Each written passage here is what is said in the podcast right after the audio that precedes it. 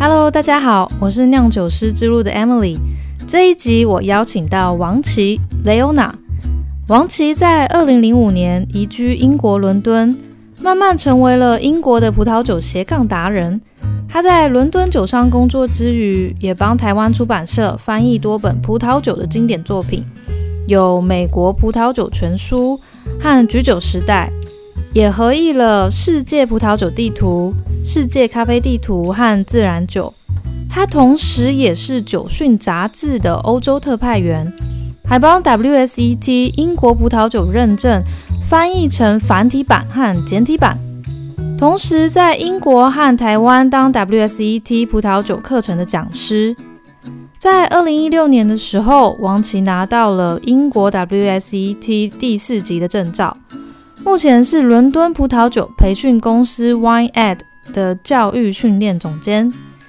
我在二零一五年南法的酒展上认识雷欧娜，一直没有机会好好跟她聊聊英国的葡萄酒产业，所以借由这一集 Podcast 的访问，从雷欧娜的亲身经验，让大家了解英国的葡萄酒产业。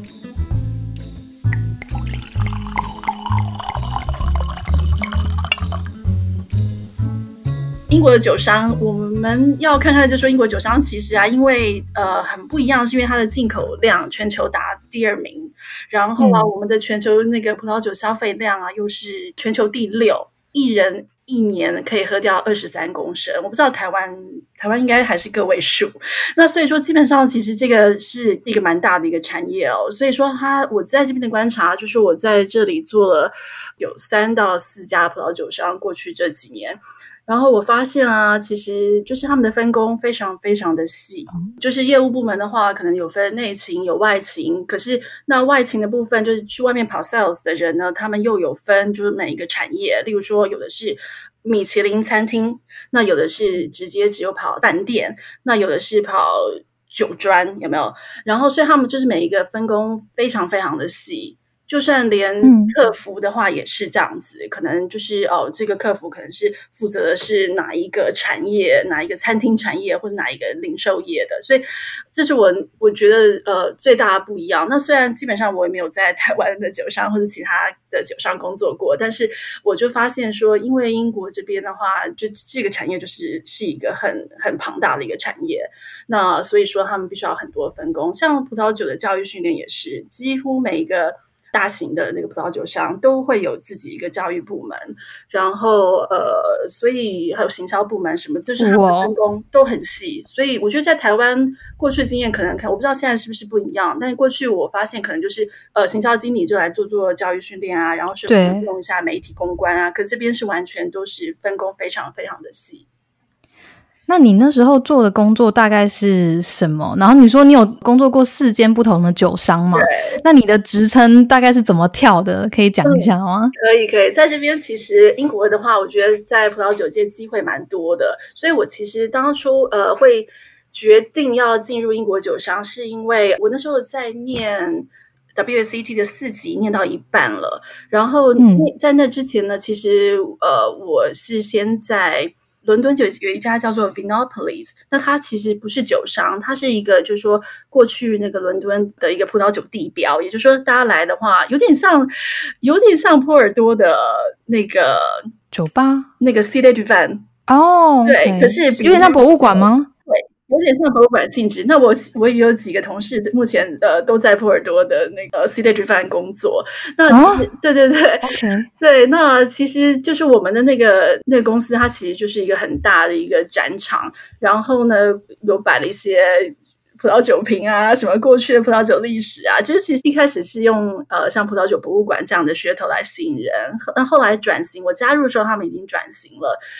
转乘在伦敦嘛？对，在伦敦，就在伦敦呃，London Bridge 那个伦敦桥那个地铁站那里，人潮很多。嗯，对，所以他人潮其实蛮多。可是重点是他后来转型之后，他就葡萄酒的那个品酒的一个部分加进去哦。所以我就在那个时候加入他们，做了大概三年，就说帮他们办品酒会啊，或是做一些大师讲堂啊等等的，就是对我在念那个四级的时候其实很有帮助。可是后来棒哦，对。可是后来他就他就关了，因为他其实是一九九零年开，一直到关的时候，我想是二零一四一五那个时候，也就是我从那时候开始加入葡萄酒进口商情况的的时候，所以就从那个经验开始，我就后来就觉得说，那只要真的要对英国葡萄酒有真正认识，我觉得最好的方式就是进入一个好的葡萄酒公司，不管什么职业。我那时候是觉得说，不管是哪一个部门，所以我其实那时候很妙的，我那时候看到有一家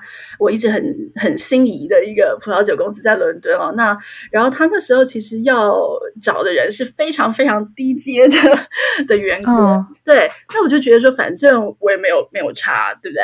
我就进去进去来说，哎。低阶的定义是什么呀？低阶的定义在这边的低阶的定义就是第一线的员工，也就是说，就是呃处理订单、打呃电话来了接订单，就这样子。而且他就是有接订单哦，他没有别的事情。因为我刚刚提过分工很细，所以就是订单 key 到系统上，那就是你的工作了。对啊，就这样而已哦。对对对，我的妈呀！所以我说就是很 很，我就说低阶是比较难听了，但是就是非常最基本的、最最入门的工作。可是我一去面试的时候啊，他们就直接帮我换了一个工作。他说：“他说你来做这一点太那个，太太浪费了。我我们有另外一个工作，薪水比较高，然后其实是客服部门。所以其实我知道说以。”以前在台湾经验是你订单啊、客服啊，全部都一起，而这边都不是，就是你那个我应征的是 我应征的是第一线的订单人，呃，就是 key 订单的人，但是他们要我去做第二线的，就是服就是工资都比较好的，呃，先呃就是客服，就专业做客服这样子，嗯，然后做了。当初我就想说，反正就做一年嘛，然后就然后再怎么样再看看，至少先了解。那客服其实很很有趣，就真的是了解很多呃内部的一些运作方式。然后也是在客服那一年，呃，我就拿到我的那个四级。诶，客服怎么有办法了解运作方式啊？因为可是你接触不都是？呃，直客之类的不是哦，就是你看他分工的细又来了，所以我们我们的客服部门就变成说，我们要去跟呃业务部接洽，因为业务部的对他们的客户有什么样的问题的话，他们会直接来找我们，然后我们也可能也必须要直接跟客户去联络，因为他们的酒只要没有送到他们那里的话，一定出了什么问题啊什么什么的，然后我们也要跟呃，例如说货运还有。仓储部门做联络，然后也要跟行销那边做联络，因为他们有时候要要送那个 samples，就是品酒的的酒送给媒体，所以就没有想到说，其实在一个很基础的一个很基本的一个部门当中，其实接触的面试相相相当相当的广。对啊，所以你说的客服，你的客人是那些酒专、酒专餐厅，还有餐厅，对，就等于说酒专的客户也是我们的客户。然后所以你就是 B to B 的中间的桥梁，对对对，所以所有的问题都是到客服部门，然后我们也不管订单就对了，所以就是分工很细，又是另外一个 另外一个铁证。然后英国这边就是很有趣，因为大家都是会先把，例如说订订单的那个部门，还有客服部部门当做是踏脚石，然后就呃换到别的部门。所以我我也就是这样子上来，所以我第一年在客服。第二年就换到内部的另外一家公司，就是等于说业务的内勤。哦，那你们这样子业务部内勤在做什么啊？内勤他就是说，你像是你的那个你的 sales 他们在外面跑，那办公室就要有人，就是说，例如说。客户找不到他们的时候，我们就是你可以说一般是我们像是业务秘书一样，但是呢，嗯，就变成说第二年就是完全接触了就是业务上面的东西，所以我会必须要帮那些业务经理他们去看，可能是营运报表啊，就他们的业绩怎么样啊，就变成说接触到数字的地方变多了，所以内容也就不一样。那为什么能够跳上去？那当然也是因为之前在公司里面的客服。呃，已经很熟悉，就是内部的运作方式，所以这是对业务的内勤也是非常有帮助。然后第三年，所以就是每一年，大概是每年十一月，我都在换工作。那那跳的很快啊！对，就是一年换一个。那到了第三年，就是换到另外一个集团的公司了。然后那个时候就变成业务内勤的经理。所以第三年哇呀，对，已经可以变经理了。对对，所以我就说这边这边在英国，我想台湾也是。我觉得就是说，其实你有经验、有能力，然后愿意做，其实这边机会是蛮多，而且非常容易。就是说，嗯，你肯去做，其实或或是肯肯去有些表现，其实都很容易的。嗯，对啊。第三年的话，就在一样是变成另外一家公司，然后跳级变成了业务内勤的经理。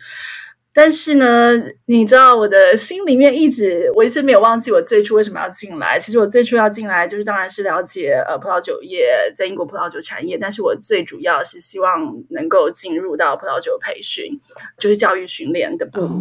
对，那但是一直到第三年的那个公司，其实几乎要有一个。机会了，就是等于说我要去帮他们掌管他们的培训部门，可是他们内部上又有一些问题，就是有一些内部斗争啊，什么什么等等等。结果对，其实是还蛮妙的。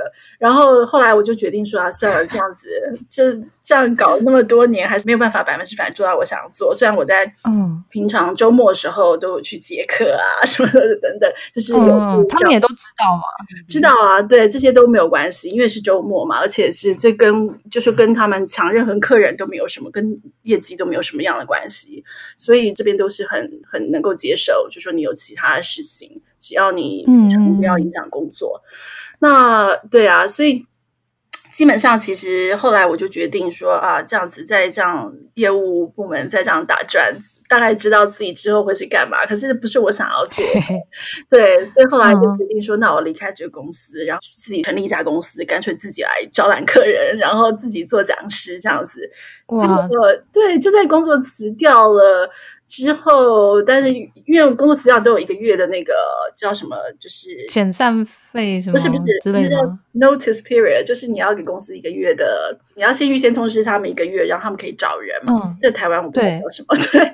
然后法国好像有时候要三个月，就看你的 看你的台湾我不知道哦，对，要看年资。对对对，还有就是想要业务，你只跑外外面业务的，所以你的时间你要交接的时间就要更长。但是只要是内部的，通常大概一个月。那可就在那个月的时候啊，就看到另外一个公司有一个机会，就是我现在这个公司。那它是一个英国葡萄酒商的子公司，然后这个不同于像我刚刚提到说哦，教育训练部门都是在公司里头的一个部门。那这家公司呢，他们把葡萄酒的教育训练直接成立另外一家公司，也就是说呢，呃，它不是只是一个部门，它是一个独立的公司。所以那时候看到这个机会，我就觉得说，哎，那我来试试看。即便那个时候他的那个职称呢，也不是我想要的，我就想说，反正说职称是，那职称是就说，呃，葡萄酒讲师。还有，就基本上就是葡萄酒讲师与行政。那个公司给的职称都还蛮奇怪，有的是葡萄酒讲师跟顾问，有的是葡萄酒讲师跟什么这样，所以他都是要一个人要做两种工作，对不对？但是他就是要摆明了让你知道，说你不是只是讲课，你还是要负责一些就是内勤和行政的上的东西。嗯，然后我就想说，反正没差，对，就去看看人家竞争对手在都在做什么，对不对？就想说那我就去面试，因为我又很喜欢面试，所以我就觉得哦这样啊，对啊，喜欢。面试，所以因为我觉得就是可以谈，就是可以跟就是那个公司的人聊，对交换，对对对，你也可以知道说他们在找什么样的人，然后他们也会介绍说他们自己公司内部文化是什么，然后你也有机会先去了解。对，其实我也蛮喜欢面试，对，所以那时候我就去了，然后去的时候就。三个人面试我嘛，然后就大概发现说，哎，好像我还蛮喜欢这个公司。然后第二天我就接到通知说，哦，那个大老板想要跟我见面，这样，然后我说好，约好一个礼拜去见面。然后大老板在，然后还有那个我要直接。取代的人他也在这样子，然后就面试就面试非常高兴啊，然后我的大老板就说：“啊，我真的太喜欢你了，我要直接，我我我可以直接把这个工作给你，然后你有什么问题呀？什么什么想想要讨论，可以在那个，我这时候就当场就问他说：，嗯，那个职称是你一定要用这个职称吗？还是说这有有谈的空间？因为对我来说，其实。”反正我没有这个工作，我还是要去做我想要做的东西嘛。所以对我来说，我觉得没有差，我就问。然后英国这边也是很，你就是问嘛，反正也没有差，对不对？嗯，问，然后他就说好，我我来看看，然后怎么样？对，怎么样给你一个比较满意的职称，还有薪水这样子。然后对啊，就直接改成经理啊，教育训练经理这样子。然后就至少说，这样我写出去。在我履履历表上面写的东西也会比较好看，因为总而言之，你你放一个行政，我总会觉得说，嗯，做那么多年，还是我不想要那个字。我那个至少，我那时候想的是，至少你把那个行政拿掉，这样这样就好了。对。可是其实他后来给我的是教育训练经经理这样子，所以对我觉得在英国这边就是遇到了。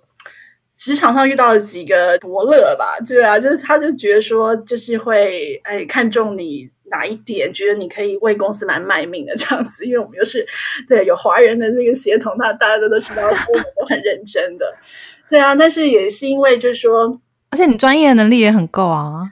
就是我觉得经验是是一个很重要的部分，然后就说你在面谈的过程中，你怎么样可以把自己的经验很很有系统的说出来，然后把不同的连接，就是可能一下做这个，一下做那个，然后怎么样把它贯穿成一个就是对你自己有利的一个说法。我觉得这是在英国这边几年下来学习到的东西。那。我觉得重点提到在这边，就是说其实机会蛮多，那就是看你要不要去争取，然后看你要不要自己去表现，让让你的主管看得到。所以，然后你只要看到的话，通常一个好的公司就会给你有很大的一个保持回回报这样子。所以，英国酒商工作的华人、台湾人多吗？没有哎，据我所知。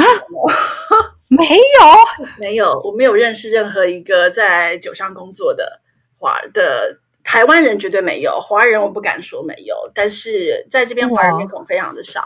我的意思说，在葡萄酒商工作的华人，据我所知没有。哇哦，然后只要是台湾人的话，应该是只有我。OK，对，哦。还蛮惊讶的，因为反正法国这边就是一堆华人都在酒商工作啊，就为了中国市场。对，因为法国是你们是葡萄酒的那个生产国嘛，所以这个是对啊。然后台中国大陆还有台湾又对法国葡萄酒又非常非常的支持。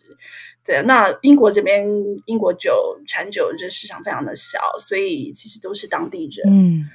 华人很多，但是可能都在餐饮业吧，还有其他的，例如说 I I T 产业等等。我觉得很多台湾人到这边的话，都是做那种很厉害的产业，就是赚比较多钱的产业。所以做葡萄酒的可能比较少，因为是不是很赚钱的？可能 I T 跟银行业还是比较赚的。银行业，银行业很多，我知道台湾很多专业的银行人，那都是在银行产业工作比较多。而且我其实也是会有点好奇，嗯，会因为你。亚洲人的面孔，然后你去教英国人葡萄酒，他们会有不一样的看法吗？还是其实没差？当你一开口，你就马上展现你的专业，他们就闭嘴了，这样。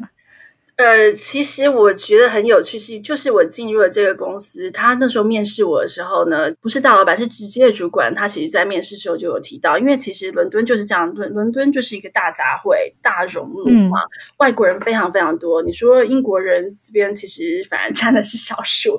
然后，那我们要教育训练的对象，餐饮业者，餐饮业者都是哪里来的？很少，不是很多英国人，很多反而都是欧洲，对欧盟这边来的，意大利人、波兰人。人啊，什么什么的，所以外国面孔反而是一个加分，因为有时候，有时候英国人讲的英文呢就很快啊，那你你只要是一个外国人，其实根本就你才才来英国这边工作没几年的，可能就。就听不懂啊，对不对？那只要是一个像我一样外国面孔，他们的可能就比较不会那么害怕，然后有亲切感。对，可是比较有亲切感，说哈，这个外国人、外国面孔都可以来教了。我我那我我应该在英国也有很多的这个机会吧？机会，嗯。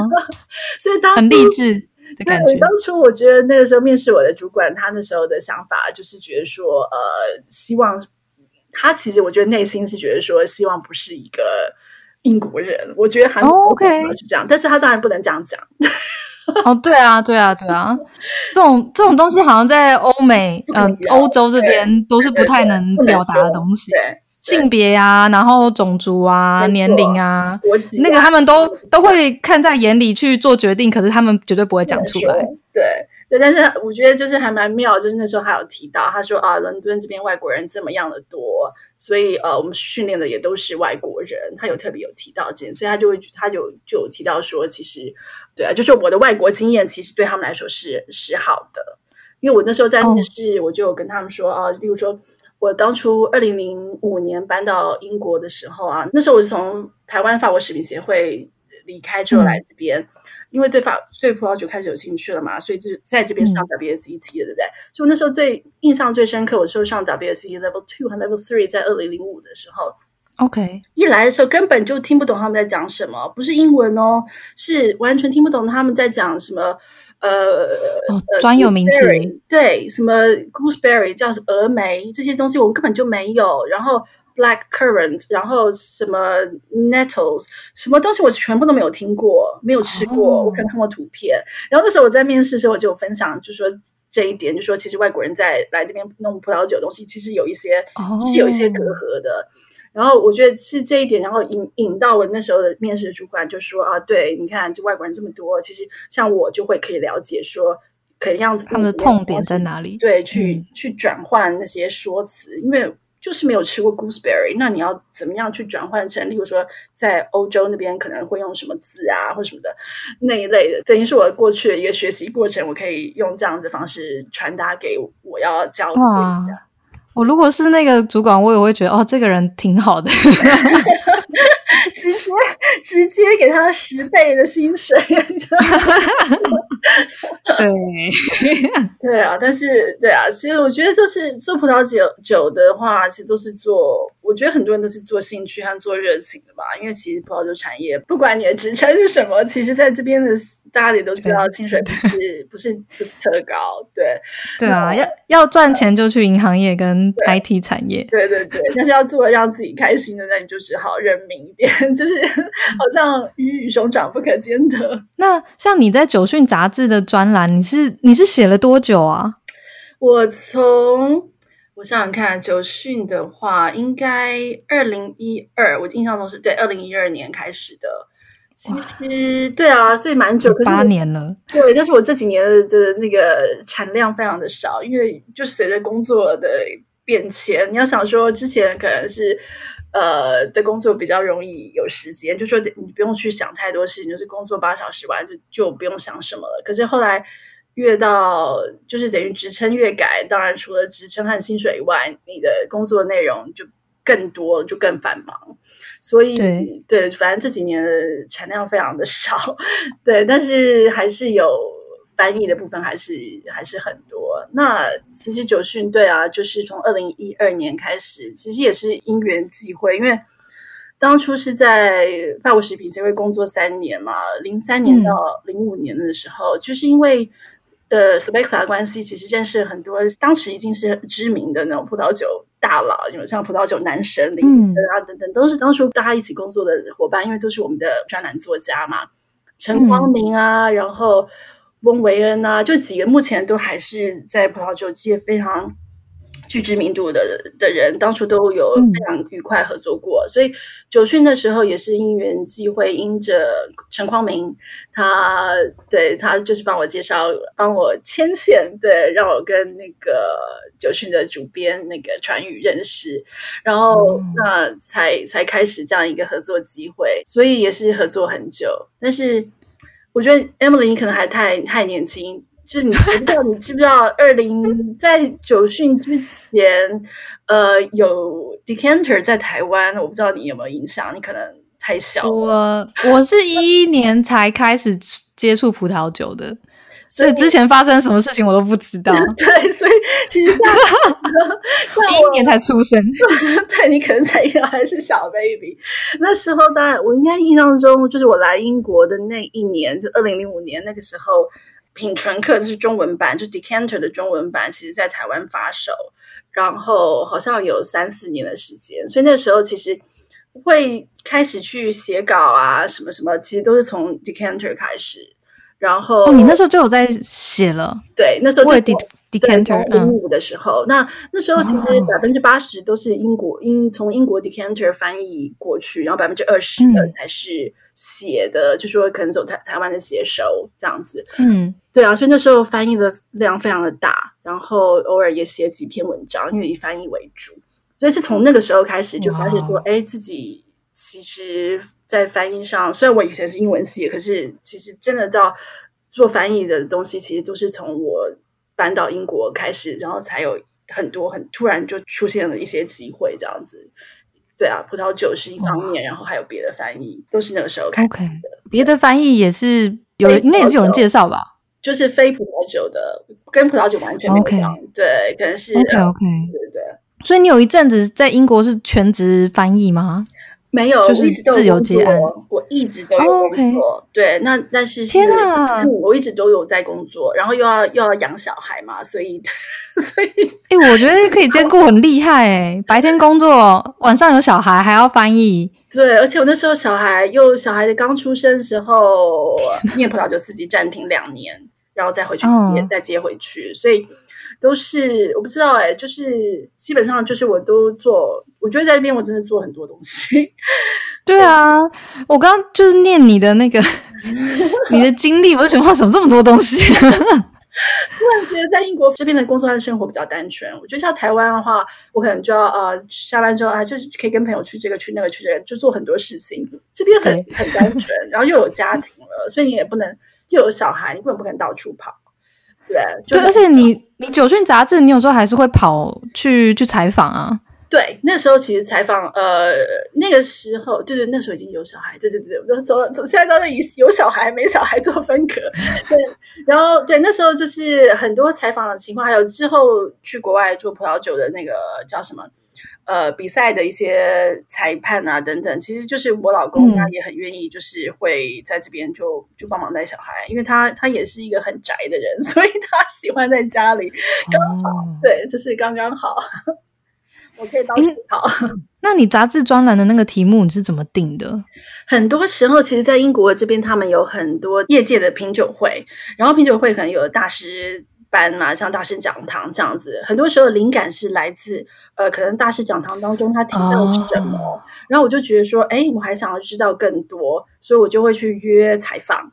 尤其那时候又又特别在念，还在念那个 WSET 四级嘛，就就是充满充满干劲啊，很想要。我懂，我懂。对。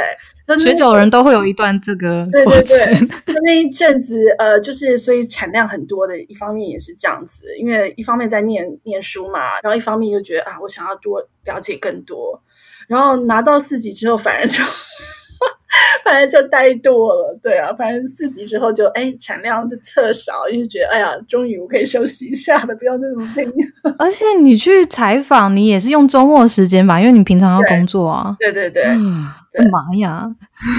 对啊，不过有有一段时间小孩子还很小的时候，就是我在我刚刚最开始提到那个 Pinopoly 做品酒师那个时候，呃，那个时候我是做 part time，所以我时间比较多。嗯。对，OK，时间稍微比较多。那后来到了进口商，零五年开始去进口商之后，就时间就真的只有周末。然后你那个翻译书啊，你全部自己翻的有《美国葡萄酒全书》，嗯，这本书也很厚诶，你要花多久时间把它翻完呢？那时候积木给我的时间不多，那时候而且才好像我想一下前后。对，那个时候是大家合力翻完那个葡萄酒，呃，世界葡萄酒世界地图新版，跟玉森，还有跟温维恩，还有跟呃 Jason 刘，中文一时间想不起来叫什么刘小小 J，我们的呃小小 Jason 刘永志，对对对对对，那时候刚刚跟他们翻完之后呢，积木就来问，就说啊，我有另外一本书，你要不要翻？他说我知道，说你们当才刚翻完那个。大巨头，然后我说好啊好啊，因为那时候应该也是那个时候，那个时候对，那时候应该还是 part time 时候，所以我有办法对，然后好像只有给我四个月的时间，就那本书时间很短。我翻完的时候，我真的是就说我再也不要再半条命就没了，好累啊！我不要再翻了。对，结果后来休息休息了，在半年之后，哎，又来一个，我觉得哎，好有趣，这书好，我要翻。哦，半年之后是那个咖啡地图吗？对，好像是咖啡地图。对，你看，我都知道你出版的顺序，我多么关注你。对，应该是发对，后来是咖啡地图，然后嗯。然后后来时间就变少，就变成说我要我看到有趣的书，反正就变成说我可能去强力推荐出版社要要出，虽然他们后来都很痛恨，就是为什么 为什么要出这个书，好难卖。自然酒就是一个很好的例子，对自然酒那本书我觉得太棒了，然后那时候就大力推荐嘛，然后也出版了。那个时候本来的计划是我全部翻完。因为我觉得这是我的爱书，我就要把它翻完。可是后来就开始去二零零五，那时候是接接上二零一五年我去进口商工作第一年，就突然变得很忙。我后来三分之一真的翻不完。好在对有认识好人，对不对？Emily，另外一个 Emily，Emily 潘，呃，潘云之。潘潘云之潘之云，潘就我看到自然就有另外一个译者，对对对，他也是在台湾也做好多翻译，他之前也是 Decanter 的编辑嘛，还呃后来感觉 OK 总编辑，然后又在 iCheers，我们跟他合作很久，然后后来他就拔刀相助，帮我们把这个最后一个部分翻的很棒的翻完，对，所以就从那个时候开始，我的产我就说了产文字产量变比较少，那翻译也变得要。就变说要比较是我有兴趣的，然后我觉得我要一腔热血，就在全职工作以外，周末马不停蹄翻的那种书，我才愿意呃推荐。所以最近的那个《居酒时代》就是另外一个例子。虽然目前遇上了那个疫情，很多出版的活动都不能做，所以呃，有听到的朋友们，请大家多多支持。嗯，对。对啊，所以呃，这出版业真的好难做，我知道。但是我觉得有好书还是很值得推荐，而且我就觉得在这边我都会很大声的对这边的英国的英国人还有英国媒体说：，你看自然酒，我们台湾第一个翻的哦，还有菊酒，你看那种很小众的东西，我们台湾都敢翻。所以我在这边常跟媒体这边就就会提到，媒体朋友就会提到，哇，说哇，你们也真的很敢，对不对？对啊，很走在前面，对 真的是。嗯，那你翻译完这些书籍，有没有特别的收获？就是可能它里面写的东西，你就几乎都记起来了。我天天看这样。其实翻译，我我是一个念，我很喜欢读书，但我读书是非常非常快的人，所以我通常就是扫过去。那翻译的话，就别人说啊，我每一个东西都要仔细的去读，然后每一个前前因后果要仔细推敲，然后呢，甚至呢，有时候会可以找到原作者的。错误这样子，呃，对，尤其像怎么办？对啊，那所以我觉得翻译并不是大家就觉得啊，你可能就 Google 上面看一看，你知道大概照照样翻一下，这样就好了。不是，其实不是，因为真的是有时候要为了一个原作者提到了一个东西，你你不懂不懂的话，你要去看了好多东西才能翻得出来。所以我觉得那个过程就是你就学到更多东西。我觉得那是我喜欢。做葡萄酒翻译的一个好处，就是说，尤其是当初我还在念四级的时候，我觉得这是很大的一个收获。就说你为你你翻译一个东西，可是你会因此去了解很多其他的东西。那你刚刚说遇到作者写错的地方，那该怎么办？很妙，那时候我觉得常常都把它当做是我这个有生以来目前觉得最大的一个呃，怎么说呢？嗯，就是最最最能够拿来。大肆宣扬的没有啦，也没有大肆宣扬。其 实，其实我在翻世界葡萄酒地图的时候，我翻德国的部分就不少，有很多部分啦。那其中一个部分是德国部分。那那个时候，其实我在翻译的那那那一年，我去了德国，呃，Mosel 两次还是三次。然后，所以我对那个区域，因为又骑着脚踏车到处跑，所以对那个区域非常的熟悉。然后在翻。在翻德国呃产区那个部分，我就发现有个地方那个 Jensis Robinson 写错了。哦，我就想说，我我上个月才去过，我知道你说的这个地方不是这个地方，对，所以我就我就写信给他，我就跟他说，我发现你这个第七版这个地方有错。呃，就是跟你建议一下，就说可能可以让下下一版的话可以做修正这样子。然后他说：“哇，你也太厉害了！我们这这个部分其实没有修过，那个修正版到第七版都没有人去碰，都没有修到这一个部分，因为没有人听到，也没有人发现有错。他说你是第一个发现的。OK，对。可是你们翻译其实还是要把它翻译出来嘛，就算它有错。”没有，我就会没有翻译他，他是错的，我就不能照翻，我就会我就会跟像那时候我就跟积木说这个地方是有错的，然后我有我有跟他们说，我有跟 j a n c e s 说，所所以呢这个地方我会呃我会没有用原文，我会把正确的写出来。OK，所以我们那时候我们的第七版其实是可能是最正确的 中文。哦，原来如此。对，但是我第七版卖的还好吗？这种都很难卖，所以 哦是哦，对，其实你看有谁谁会去买嘞？就是可能就念 WCT 的人吧。那台湾、对对啊，即便念 WCT 的人不少，可是还是很难卖吧？所以葡萄酒最好卖的书是什么书？就是教初学者怎么品酒、怎么学葡萄酒的吗？那个其实呃，我我我之前提到可以讲吗？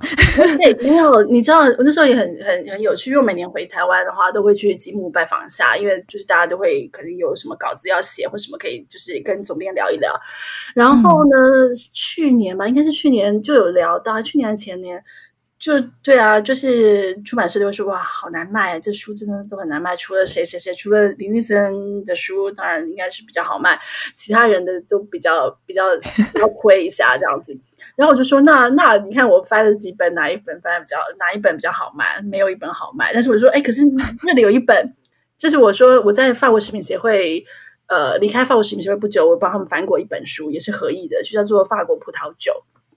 嗯，那本书其实被我们翻译几个翻译骂的骂的要死，因为觉得我们自己觉得那内内容就是没有写的很好，可是那本书卖的是最好的。